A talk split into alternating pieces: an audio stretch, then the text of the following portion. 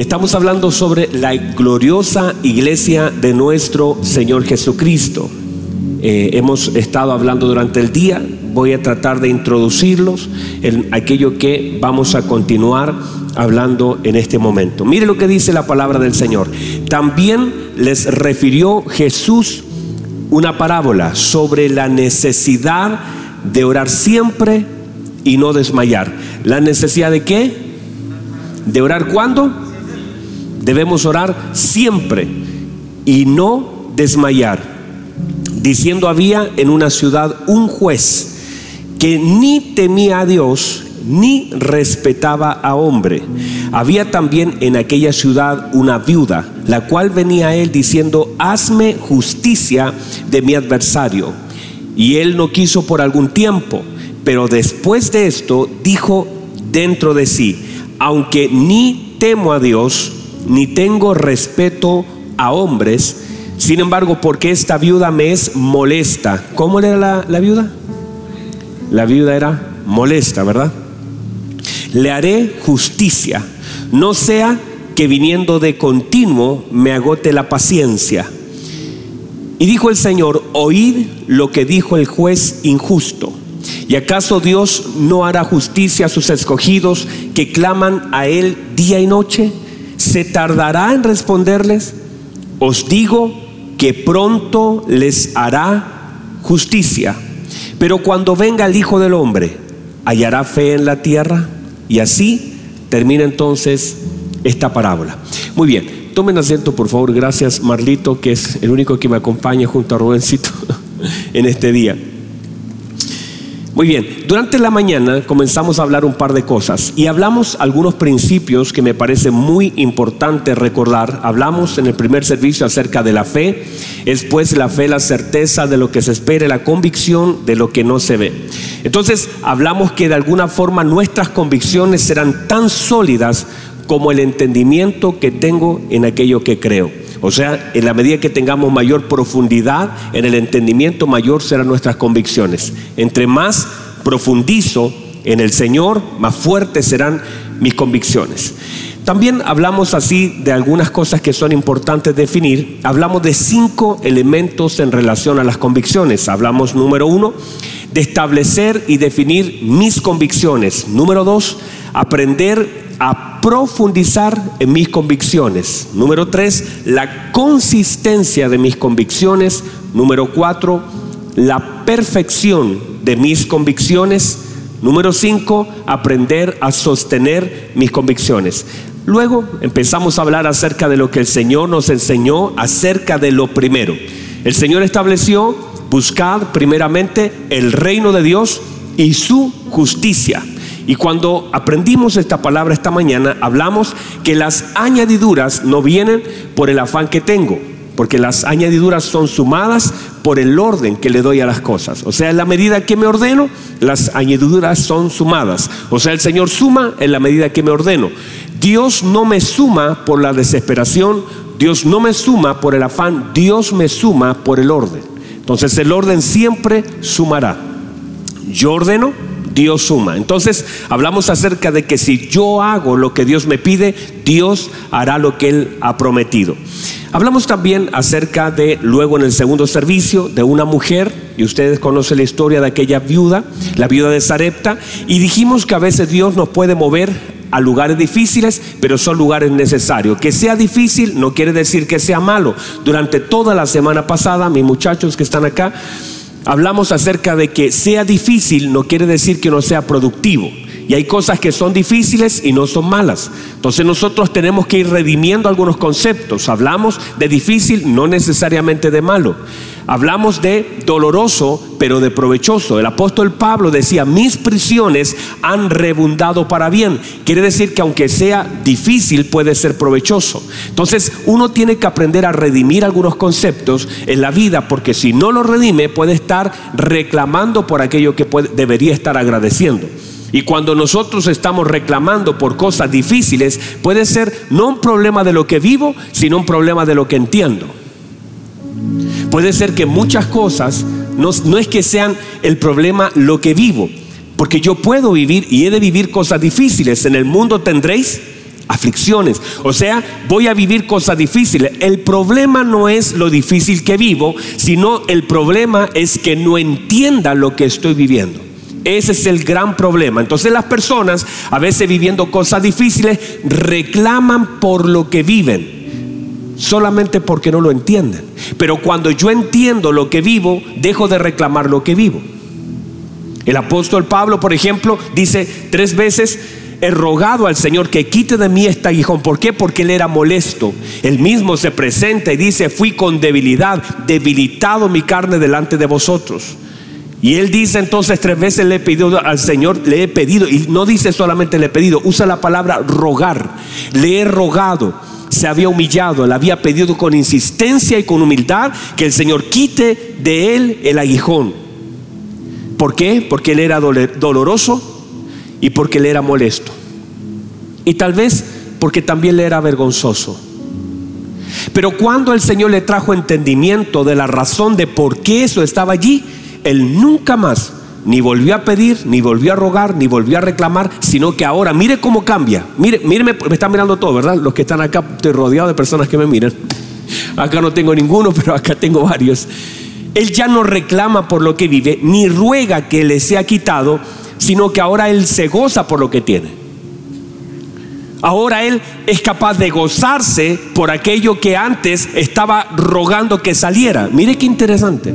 Ahora él cuando entiende la razón de lo que vive, dice, ahora de buena manera me gozaré más en mis debilidades, porque ahora que soy débil, soy fuerte. ¿Por qué? No porque lo que vivía cambió, sino porque entendió lo que vivía. No sé si me explico. No cambió lo que él vivió, sino cambió lo que él entendió. Y cuando Dios nos permite entender lo que vivimos, aunque no cambie lo que vivo, puedo gozarme en aquello que estoy viviendo. O sea, puede ser, y se lo voy a decir así, amada iglesia, que muchas cosas no cambien este año. Y el problema no es si cambian o no cambian, el problema es si lo entiendo. Porque el problema del creyente no está en aquello que cambia. Uno puede, es más, uno siempre dice, espero que el otro año sea mejor. Espero que no se trata de las cosas solamente que van a cambiar.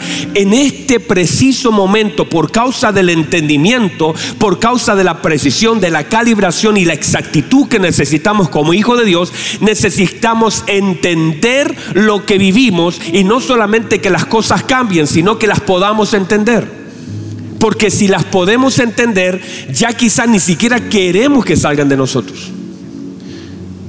O sea, el apóstol Pablo cuando estaba en cárcel, él decía, estas cárceles, estar yo ahora encarcelado es provecho para la expansión del Evangelio, porque ahora ustedes se atreven mucho más a, a, causa de mis prisiones a hablar de Él. Eso es provechoso. El hecho de decir, antes cuando yo estaba libre, ustedes no se atrevían a hablar del Evangelio, pero mis tribulaciones han provocado que ustedes se atrevan mucho más a hablar del Señor. Entonces quiere decir que él como entendió la razón de por qué estaba allí, no estaba reclamando por lo que vivía, sino que él estaba entendiendo lo que vivía y agradeciendo lo que vivía por causa de que entendía aquello que vivía. El problema entonces es, mis queridos hermanos, atención acá, mi amado hermano, el problema es, no es lo que vivo en sí, sino el problema es lo que entiendo de lo que vivo. Y cuando yo logro entender aquello que vivo, ya no se vuelve un enemigo mío ni reclamo por lo que estoy viviendo, sino como dijo el apóstol Pablo, ahora de buena gana me gozaré más en mis debilidades, porque ahora cuando soy débil soy fuerte. Y para que, miren qué, qué hermoso Dice, y para que repose sobre mí el poder de Cristo. Y para que no me exalte en sobremanera. Elementos tan importantes para poder no exaltarme en sobremanera y para que repose sobre mí el poder de Cristo. Y cuando tú entiendes que aquello que vives en realidad no es un enemigo de tu vida, es un ayudador. Hay ciertos reguladores que el Señor deja en nuestra vida que si todo estuviera resuelto tal vez no tendríamos ni haríamos lo que hacemos. Entonces, amada iglesia, ¿están ahí todavía? ¿Algunos de ustedes? ¿Está ahí, hermano? Bueno, gracias. ¿Está ahí, hermano? Diga amén, diga gloria a Dios, diga aleluya, aunque sea a través de las redes. Lo más importante es entender lo que vivo. Por eso cuando, cuando el, eh, eh, Felipe es puesto al lado de aquel hombre que iba eh, del etíope, él iba leyendo. Era un hombre inteligente, era un hombre capaz, era un hombre que era el, era el ministro de finanzas, el ministro de economía de Etiopía, un hombre con muchos títulos, un hombre importantísimo, el ministro de economía de Etiopía, un hombre muy inteligente. Pero estaba leyendo algo que no se podía leer ni interpretar con inteligencia humana, estaba leyendo el rollo del profeta Isaías. Y mientras lo está leyendo, está leyendo, había ido a adorar a Jerusalén, estaba volviendo a casa, pero estaba leyendo algo que con toda la capacidad humana no podía interpretar, porque hay cosas que no se interpretan a partir de la capacidad humana, sino a través de la dirección divina. Y es exactamente lo mismo, si usted lo trae hoy, hay muchas cosas que no vas a poder entender. De hecho, mucha gente dice, es que no entiendo lo que vivo. El problema no es que no lo puedas leer, el problema es que no lo puedes interpretar. Y el problema de la iglesia es la falta de interpretación de aquello que viven. No es que no lo leas, el problema es que no lo interpretas. Entonces la iglesia tendrá que entrar a un vivir en Cristo donde tenga la capacidad de interpretar aquello que está leyendo. Por ejemplo, usted puede hacer un diagnóstico, de hecho, no sé si le ha pasado, a usted le, le pasan el diagnóstico médico. Aparte, si viene escrito por el doctor, nadie lo va a entender, ¿verdad? Usted, usted dice, ¿qué es esto? Y se lo pasa a la niña de la farmacia, ah, no hay problema, y se lo, se lo lee. O le pasan un examen médico de laboratorio, usted, usted lo puede leer. Usted puede decir eh, y usted lo puede leer. El problema es, no es si lo lee, es si lo interpreta. Porque muchas personas están con un examen médico que aunque lo puede leer, no tiene la capacidad de interpretarlo de la misma forma la vida. Muchos de nosotros podemos hacer un buen diagnóstico de lo que puede usted decir, yo tengo dos hijos, tengo tres hijos, vivo esto. Usted puede leer lo que vive. El problema es que lo está leyendo bien, pero lo está interpretando mal. Tengo un pequeño problema, porque se me olvidó poner la, hora. Como es pentecostal no importa, ¿verdad? y ustedes saben que si no ponemos hora aquí, usted sabe que yo soy peligroso, ¿verdad? ah, ahora le sale la B, ¿verdad? Entonces, el problema es la interpretación de aquello que vivo. Cuando yo interpreto mal lo que vivo, puedo estar reclamando cuando debería estar agradeciendo. Entonces, la tarea la unción de José que lo llevó al lugar donde pudo terminar como padre de Faraón fue la capacidad de interpretar. Lo que llevó a Daniel al lugar de honor fue el lugar de interpretar.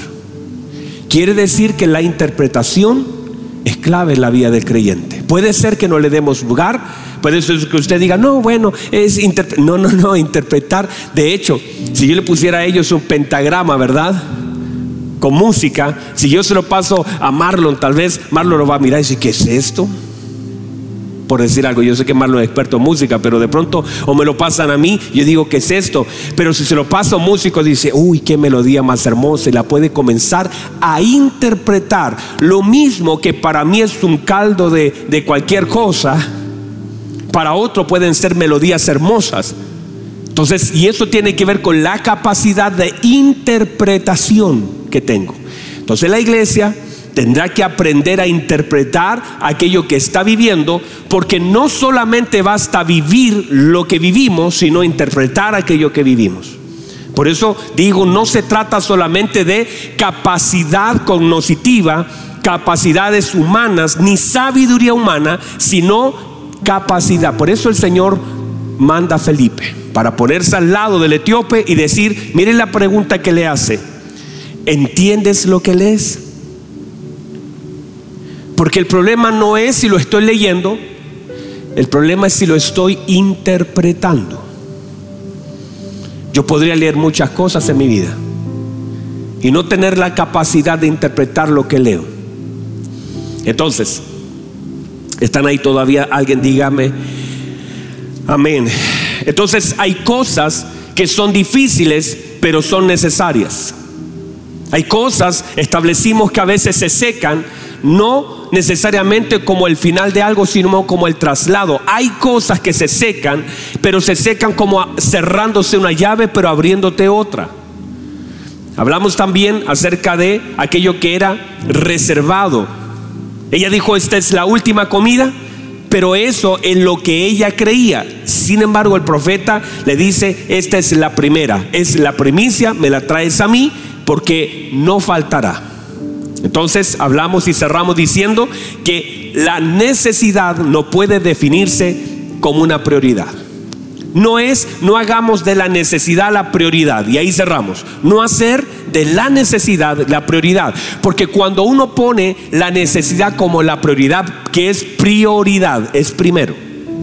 Entonces el Señor nos enseñó, Mateos capítulo 6, que no hagamos de las necesidades nuestras prioridades. Si no el Señor estableció, busquen primeramente el reino. Lo primero se establece ya. Y luego las necesidades por causa de lo primero son suplidas. Pero si yo pongo mi necesidad, porque eso dijo, no tengan mente de gentil, sino que tengan corazón de hijo.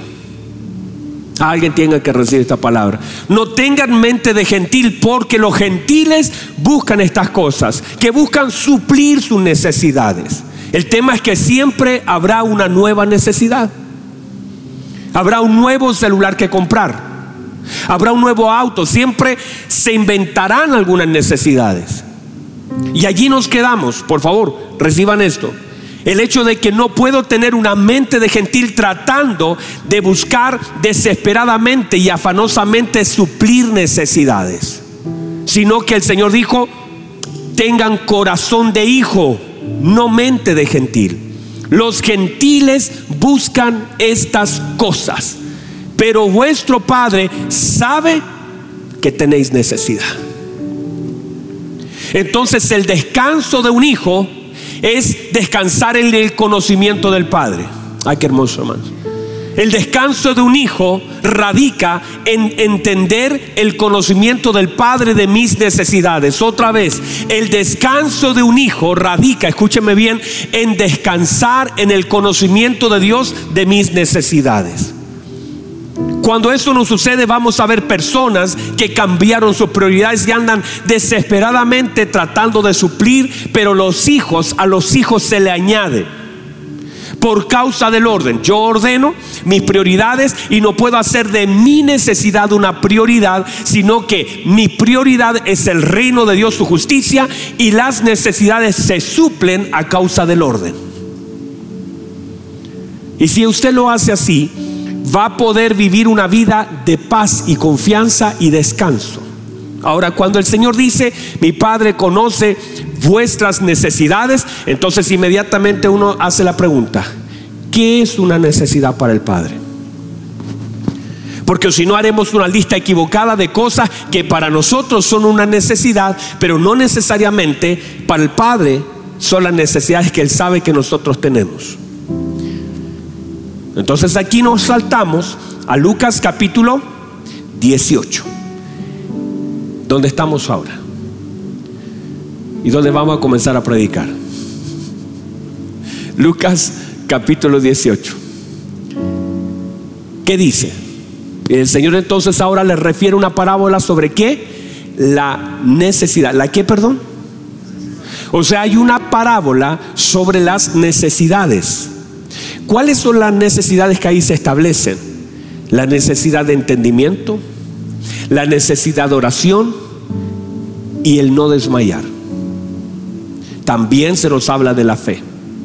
Todas estas cosas son las necesidades que el Padre define para la vida de un hijo. El Padre dice, ustedes necesitan mantener su fe.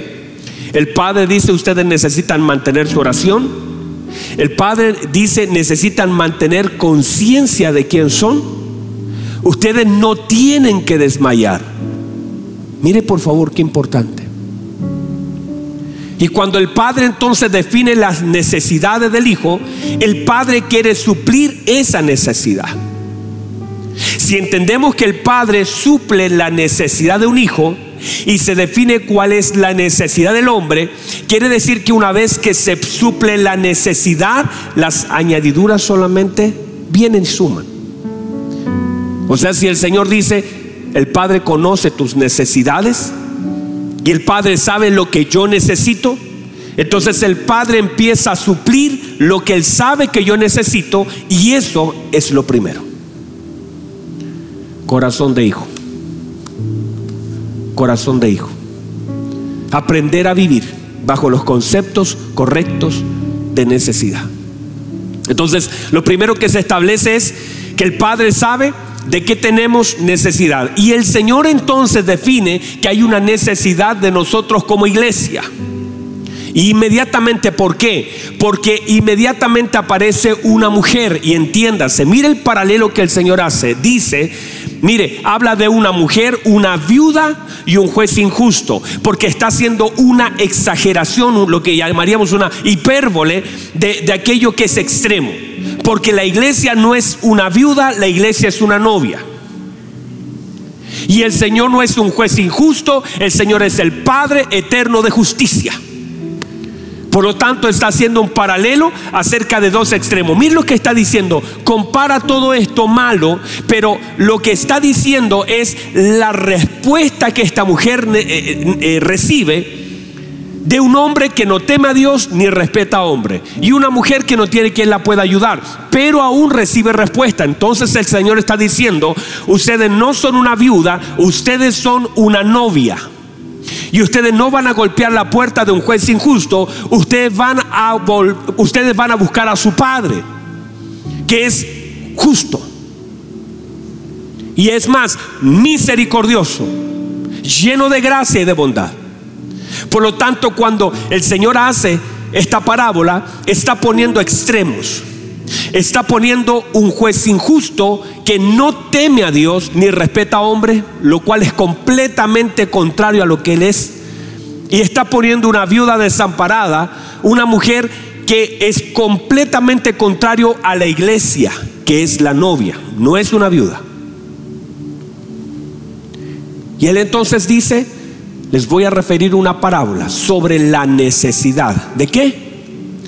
De orar siempre.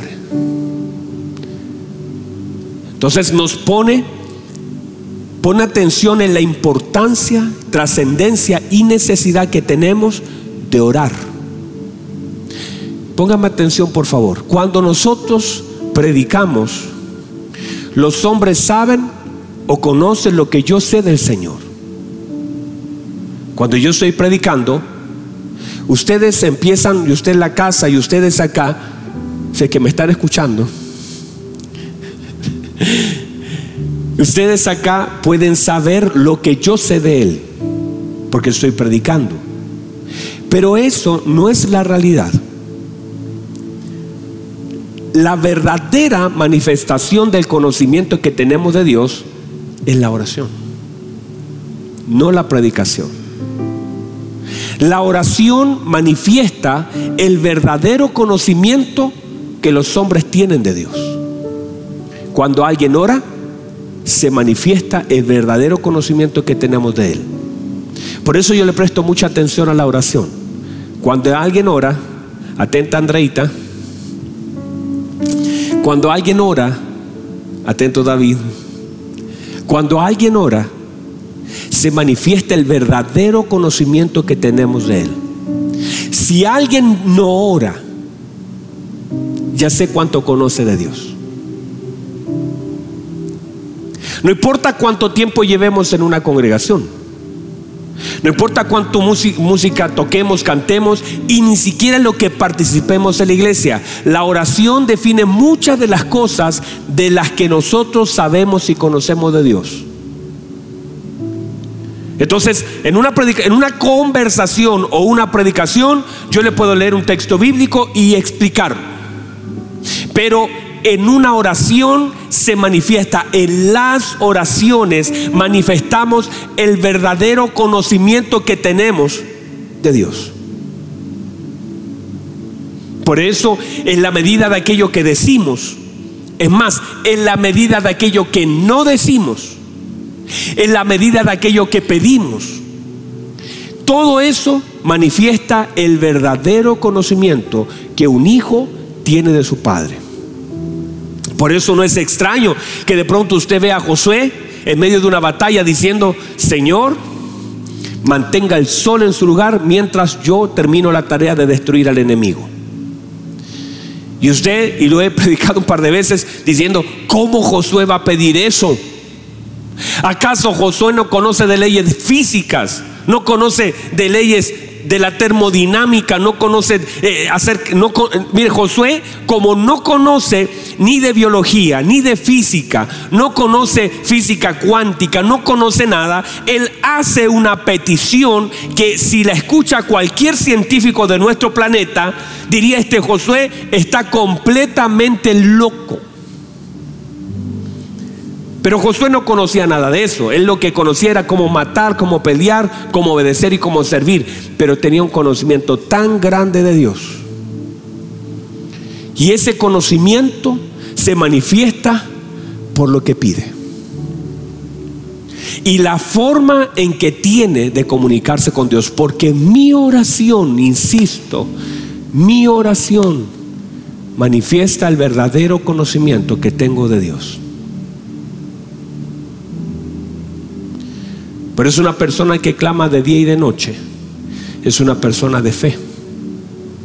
Que es capaz de sostener una oración en diferentes temporadas. La sostengo en la mañana porque cuando uno se levanta, ¿cómo se levanta? Como un león, ¿verdad?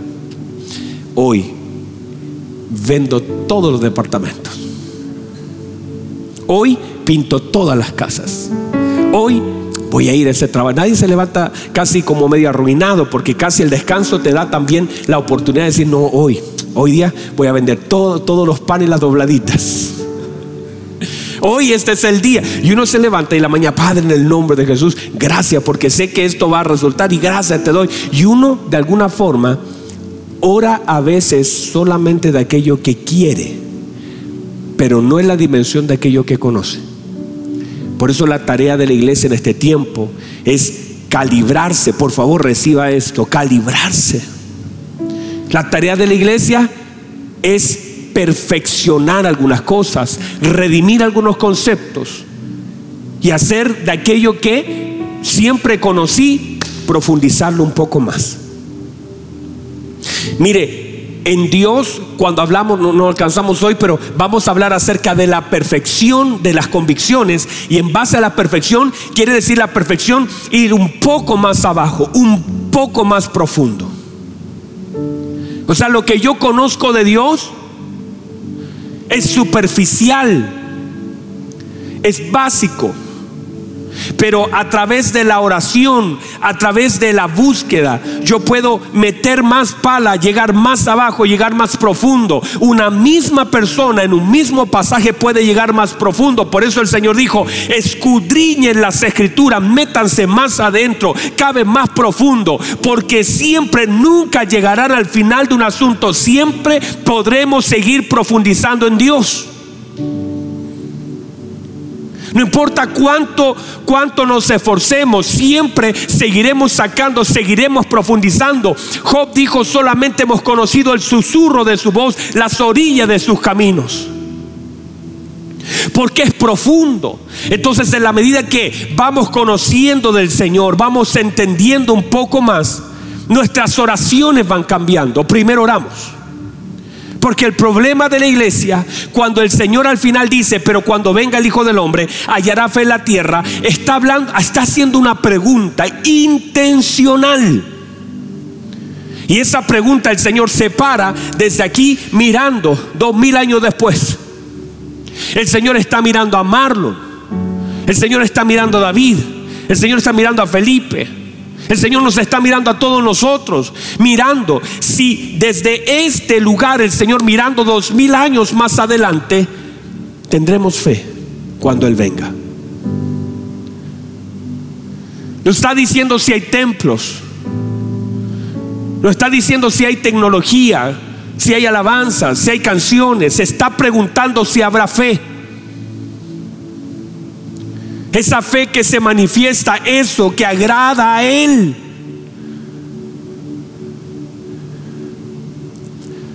O, que simplemente ser una persona que asisto a un lugar, pero que no puede Él encontrar algo en mí que Él busca.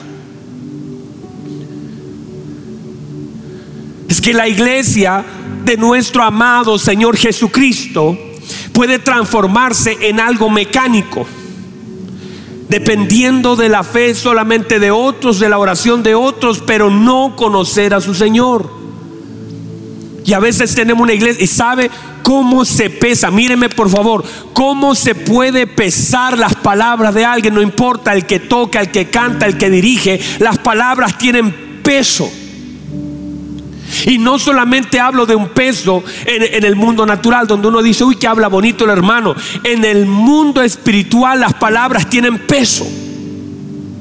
Y eso lo da la comunión con el Señor. Eso no lo da cuanto yo sé de la Biblia, eso lo da la comunión con el Señor. En la medida que yo tenga una mayor comunión, el peso de mi vida es más profundo. Y eso se siente aquí, aquí uno puede escuchar a alguien e inmediatamente definir el peso de sus palabras. Tristemente tenemos algunas personas que suenan y suenan, pero no hay peso. ¿Por qué? Porque eso te lo da el tiempo con el Señor. Y por eso hay diferentes personas que sabiendo lo mismo tienen diferente peso. Podemos escuchar todos el mismo mensaje, podemos todos ponerle atención a una palabra, pero el peso es diferente. Por eso, mi amado hermano, usted que me está viendo, este tema de la oración, de la fe, conectada la fe a la oración, es tan importante porque yo puedo sostener una oración por la mañana, pero el Señor dice, yo quiero que seas capaz de sostener la oración por la noche, que es la noche, el momento cuando todo está mal. La noche es el lugar de oscuridad, de tinieblas, de sombras. Y quiero que seas capaz de sostener la oración en fe. Lo mismo que me dijiste en la mañana con fe, lo sigas sosteniendo en la noche. Y que lo que dices en realidad revela lo que crees y cuánto conoces de Dios. No solamente por aquello que le pides, sino por aquello que conoces. Y no se trata aquí de, de, comenzar a hacer un listado de peticiones. Señor, yo quiero que la estrella fugaz pase. Señor, yo quiero que sea auto... No, no es eso, porque todo lo que decimos manifiesta todo lo que entendemos. Por eso cuando alguien ora, cuando alguien habla, cuando alguien eh, tiene la oportunidad de orar, en la oración se manifiesta el verdadero conocimiento que tenemos de nuestro Dios. ¿Sabe por qué Elías siete veces se fue a arrodillar? Siete veces. Siete veces. Nunca, nunca se levantó de orar. El que iba a ver si venía la lluvia era el siervo. Pero Elías siete veces se mantuvo siempre en oración. ¿Sabe por qué? Porque él conocía al Señor.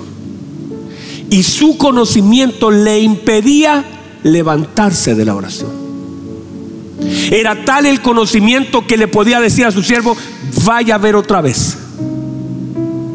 Y él seguía orando. Y Santiago nos dice que él oraba fervientemente por lluvia que él oraba fervientemente y él estaba, eh, eh, míreme por favor, no sé si me, puedo agachar, ¿verdad? Apáguenme el micrófono por si suenan las rodillas. Santo Dios. Él está arrodillado. Él está con su cabeza en el suelo. Viene el siervo y le dice, no veo nada. Y el profeta se levanta y dice, vaya otra vez y vaya a mirar si está lloviendo o no está lloviendo. Y sigue orando, Padre, en el nombre de Jesús. Señor, que venga la lluvia. Y oraba fervientemente. Luego venía el criado y él le decía, ¿cómo te fue? Todavía no viene nada. Y él decía, vaya otra vez, Padre, en el nombre de Jesús poderoso, venga la lluvia, Señor. Y venía otra vez el siervo. ¿Y cómo te fue? Todavía no se ve nada. Vaya otra vez, Padre. Y todo el tiempo que estuvo orando no se levantó por una razón. No se levantó porque conocía tanto al Señor que el conocerle le impedía que se levantara. Porque conoces tanto al Señor que el conocimiento que tienes de Él te impide levantarte porque lo conoces y sabes que aunque vaya 20 veces el siervo, en la vez 21, la vez 22, la vez 50, el Señor va a responder porque sabes y lo conoces.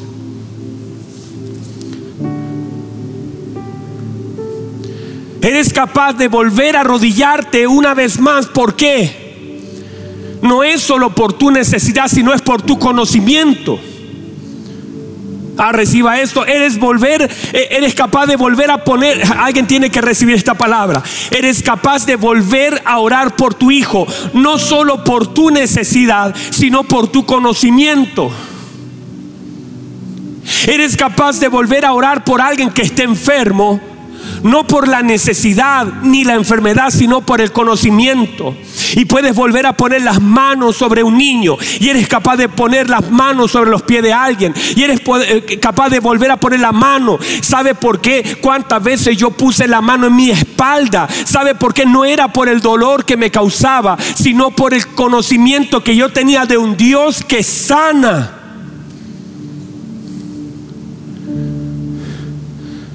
Por eso una madre que ora por su hijo no solamente ora por la necesidad que tiene el hijo, porque eso en algún momento la gente puede rendirse. Por eso el Señor dice, les voy a dar una parábola sobre la necesidad de orar siempre y no desmayar. O sea, no puede desmayar por la necesidad, sino que debe seguir orando por la fe. Santo Dios. Porque a veces dejamos de orar por la necesidad. Cuando alguien deja de orar por la necesidad no contestada, es manifiesta que tiene poca fe, el poco entendimiento que tiene la poca fe, que de pronto se puede acabar. Pero cuando alguien sigue orando por su hijo, si hay alguien que está, alguien tiene que recibir esa palabra. La razón de por qué usted sigue orando por lo mismo es por el conocimiento que tiene de Dios, por la fe que gobierna su vida. No es la necesidad que gobierna mi vida, es la fe y el conocimiento a través de la oración. No sé si alguien lo puede recibir acá. O sea, yo puedo estar orando por algo y no tiene que ver, la necesidad no gobierna mi oración, lo que gobierna mi oración es el conocimiento.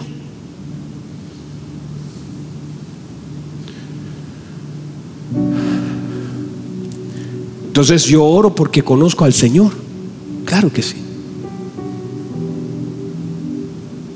Por eso el Señor se fue a orar al Gexemanino una vez. No era la necesidad que lo llevaba a orar, era el conocimiento. Y cuando nosotros oramos, porque la oración manifiesta conocimiento. Y el Señor dice, yo quiero que entiendan la necesidad de orar siempre y no desmayar. No es la necesidad que me lleva a la oración, sino la fe que me hace permanecer en ella. Y por eso cuando el Señor termina diciendo esta parábola, pero cuando venga el Hijo del Hombre, ¿hallará fe en la tierra? ¿O hallará solamente necesidad? Usted que está ahí, se me acabó el tiempo. Usted que está ahí. Reciba esto. Súbeme un poquito la música, hijo. Usted que está ahí. Yo sé que usted de pronto puede ahora mismo estar siendo tocado por la palabra del Señor. Y el Espíritu Santo te está hablando en este momento. Que no sueltes. Que no desmayes que bien pudieras desmayar, pero el salmista decía eso. Mire, mire el conocimiento que tenía el salmista. El salmista decía, hubiera yo desmayado. Pero ¿por qué no desmayo? ¿Por qué no desmayo? No desmayo por una razón. No desmayo porque creo, porque la fe no te permite desmayar. Uf. Yo desmayado, Salmo 27, 13, si no creyera, porque la fe de aquello que conozco no me permite desmayar. Es lo mismo. La necesidad de orar siempre y no desmayar es lo que el salmista está diciendo. Porque el conocimiento que tenemos de Dios se manifiesta por medio de nuestras oraciones. A mí no, no me gobierna una necesidad. Los tiempos de oración no son gobernados por mis necesidades, sino por mi conocimiento. Y lo que yo le digo al Señor no nace a partir de lo que necesito, sino de aquello que conozco. Por eso los hombres de Dios como Elías, cuando se le muere el niño a, a la viuda, va y comienza a orar y dice, Señor, pero ¿cómo vas a afligir a esta viuda en la casa que me enviaste? Y se puso delante de él y se extendió delante de él y oró al Señor tres veces hasta que el niño resucitó. ¿Por qué? Él no oró por la necesidad, porque si fuera al verlo muerto y al orar una vez y al orar otra vez, dejas de orar, pero él siguió orando. ¿Por qué? No porque el niño no resucitaba, sino porque conocía que Dios lo iba a levantar. Porque lo que me hace permanecer en la oración es el conocimiento que tengo de la bondad del Señor, del poder y del amor de Él. Pero es usted que está ahí ahora mismo. Usted está ahí. Y en la medida que profundice en el conocimiento de Dios, ¿sabe lo que va a ocurrir? Nunca va a dejar de orar y sus oraciones serán incrementadas y tendrán sabiduría en la medida del conocimiento que tiene de Él. Aleluya. Aleluya, aleluya, aleluya. Vamos. Aleluya. Reciba esto como, como una dirección para este nuevo año. El conocimiento que tenemos de la paternidad de Dios la profundidad que tenemos en Él será la garantía de mantener nuestras oraciones y nuestra fe delante de Él. Lo que decimos habla de la profundidad de lo que conocemos, lo que pedimos. Porque nuestro Señor Jesucristo era capaz de parar tormentas por el conocimiento que tenía del Padre que los hombres de Dios eran capaces de orar.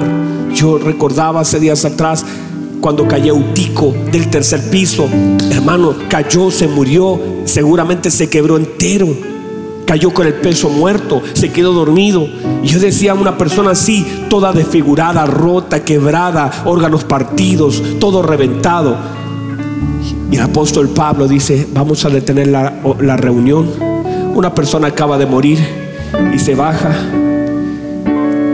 y es capaz de poner su mano sobre ese muchacho. No porque conocía de biología, sino porque conocía de Dios. Tal vez si conociera más de biología de lo que conoce de Dios, no hubiese orado.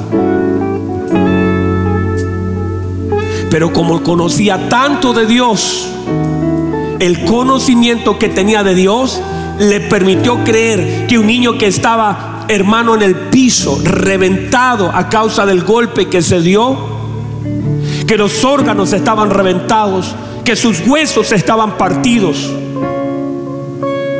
Él pudo creer que Dios lo podía levantar. Porque eso es lo que la iglesia necesita, es conocer a Dios. Y el conocimiento que tengamos de Él serán las oraciones que podremos hacer hacia Él. Lo que usted tiene que hacer este año, este año que viene, es profundizar en el Señor para creer que nada es imposible para el que cree. Nada es imposible para el que cree. Y aquellos que conocemos al Señor un poquito, vamos a conocerlo mucho más. ¿Para qué? Para confiar mucho más en Él y para que nuestras oraciones manifiesten nuestra verdadera confianza. No voy a sumar un 2021. Yo quiero terminar el 2021 caminando por pasos de conocimiento de mi Señor. Para que cuando llega diciembre yo diga, Señor, este año te conocí mucho más. Lo manifiesto por medio de mis oraciones. Lo manifiesto por medio de mi fe. Lo manifiesto por medio de mi confianza. Te conozco mucho más. Te amo mucho más. Te adoro mucho más. Hay mucho más de usted sobre mí. Te amo tanto, Señor. Y ese conocimiento se manifiesta porque sostengo mi oración y voy a decirle cosas que nunca antes le dije al Señor. Y voy a creer por cosas en relación no de mi necesidad, sino de mi conocimiento. Vamos, vamos, vamos. Usted está ahí. Adore.